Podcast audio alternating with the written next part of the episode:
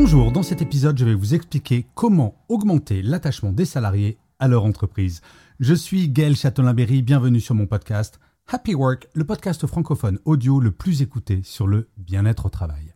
Alors, la question de la recommandation d'une entreprise à son entourage est une réflexion qui suscite de plus en plus d'intérêt, notamment du fait des réseaux sociaux.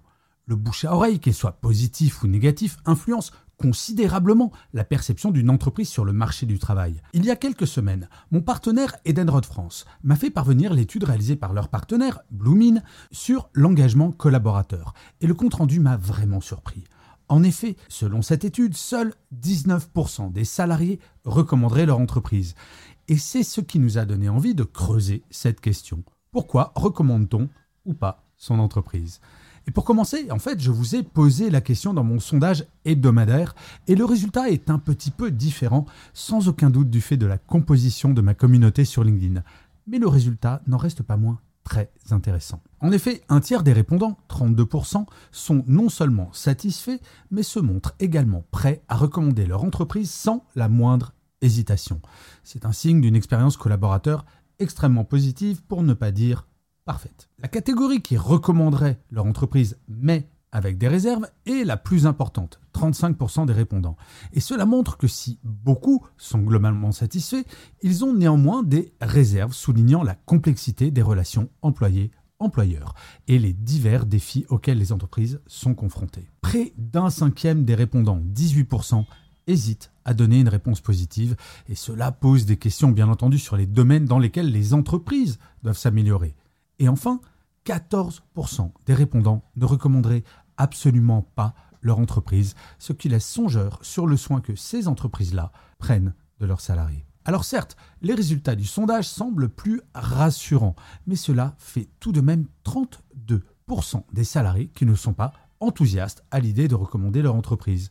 Cela laisse un grand champ des possibilités pour s'améliorer, et la clé me semble évidente, le bien-être des salariés quotidien, qu'il soit psychologique ou physique. Le bien-être au travail n'est pas seulement un terme à la mode, c'est un impératif stratégique pour les entreprises. De nombreuses études ont montré que le bien-être des salariés est directement lié à leur productivité, à leur engagement et à leur fidélité à l'entreprise. Les entreprises qui mettent l'accent sur le bien-être de leurs salariés bénéficient souvent de taux de rétention plus élevés, d'une meilleure performance globale et d'une meilleure réputation sur le marché du travail. A l'inverse, les entreprises qui négligent cet aspect courent le risque d'une rotation élevée, de coûts de recrutement accrus et de perte de talent. Et oui, le retour sur investissement d'une véritable stratégie sur le bien-être au travail est une réalité. Et l'investissement sur ce bien-être au travail offre un retour sur investissement tangible. De plus en plus d'études le montrent. Je vous donnerai un exemple. L'université de Warwick a montré que les employés satisfaits étaient 12% plus productifs que leurs homologues insatisfaits. Une autre étude d'Aris Interactive montre que 85% des salariés estiment que l'amélioration du bien-être renforce la fidélité au sein d'une entreprise. Les entreprises bien cotées en matière de bien-être au travail attirent plus facilement de nouveaux talents, réduisant ainsi les coûts de recrutement et de formation. Alors certes, ce retour sur investissement ne se fait pas sur le court terme, mais quelle entreprise viable ne fait le pari que Le bien-être au travail joue également un rôle crucial dans l'attraction et la rétention des talents. Dans un marché du travail compétitif, les entreprises qui offrent un environnement de travail positif et bienveillant se démarquent. Je ne compte plus les dirigeants et les dirigeantes qui se plaignent des difficultés actuelles de rétention et de recrutement. Eh bien, la réponse à ce problème est peut-être plus simple que ce que l'on pense, comme le montrait très clairement le livre blanc que j'avais écrit pour Edenred France l'année dernière, L'entreprise à la carte, fantasme ou réalité. Je vous mettrai le lien dans le descriptif de cet épisode. Les programmes de bien-être, qu'il s'agisse de flexibilité horaire ou géographique, de formation continue, de soutien à la santé mentale ou d'autres initiatives, sont des atouts majeurs pour attirer et retenir les talents. Dans une ère où la guerre des talents fait rage, offrir un environnement de travail favorable est une stratégie gagnante. La recommandation d'une entreprise par ses salariés est plus qu'un simple indicateur de satisfaction. C'est un reflet direct de l'expérience employée, du bien-être au travail et de l'engagement envers l'entreprise.